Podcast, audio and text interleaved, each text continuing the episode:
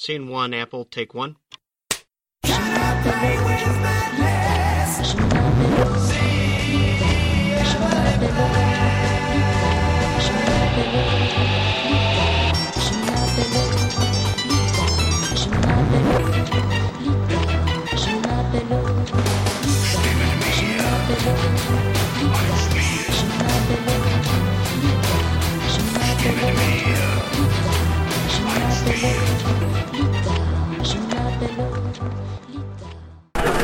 Et on a un petit bout de Strasbourg quand même à Paris. Alors cette ville n'est pas si pourrie que ça finalement.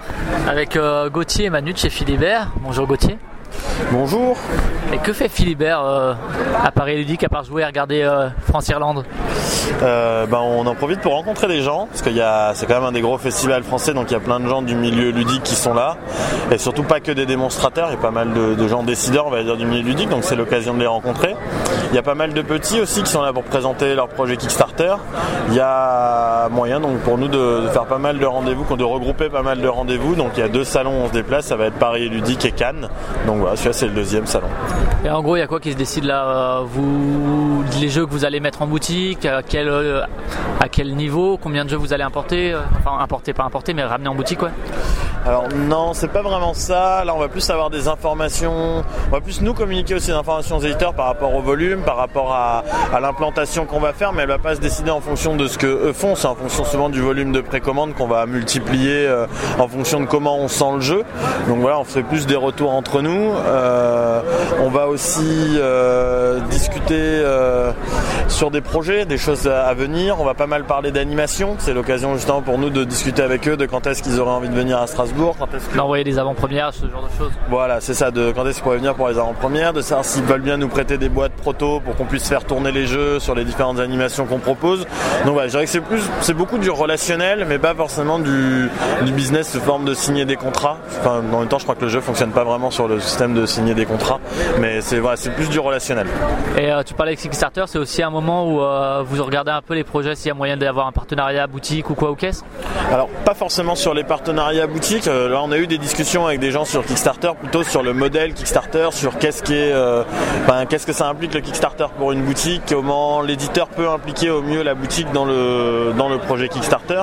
Mais on va surtout là, au final, nous de notre côté, faire un petit peu du démarchage pour faire justement l'envoi des Kickstarter, qui est le, le, le modèle, euh, le business model sur lequel on essaye de prendre un petit peu des parts de marché avec Kickstarter.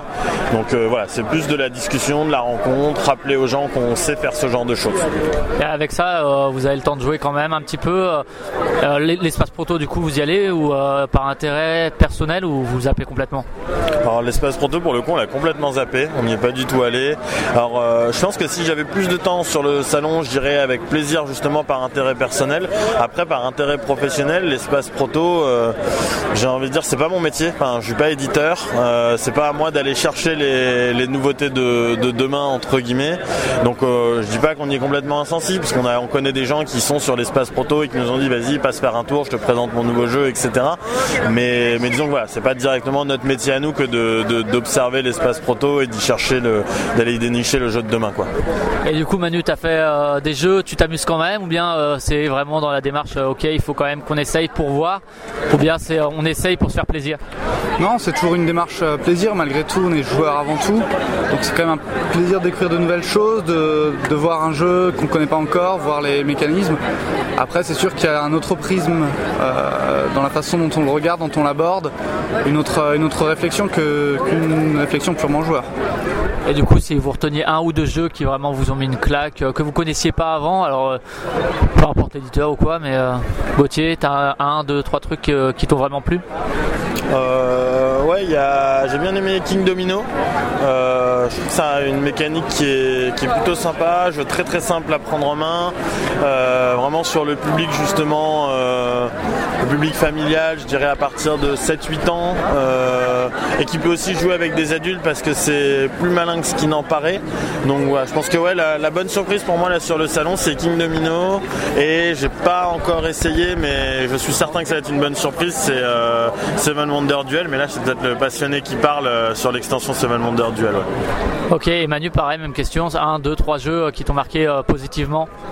Ah, Du coup, on n'a pas eu beaucoup le temps de jouer, mais pareil que Gauthier, ça va être King Domino qui m'a vraiment plu dans son approche. Petit jeu rapide, mais pas dénué d'intérêt stratégique, ludique.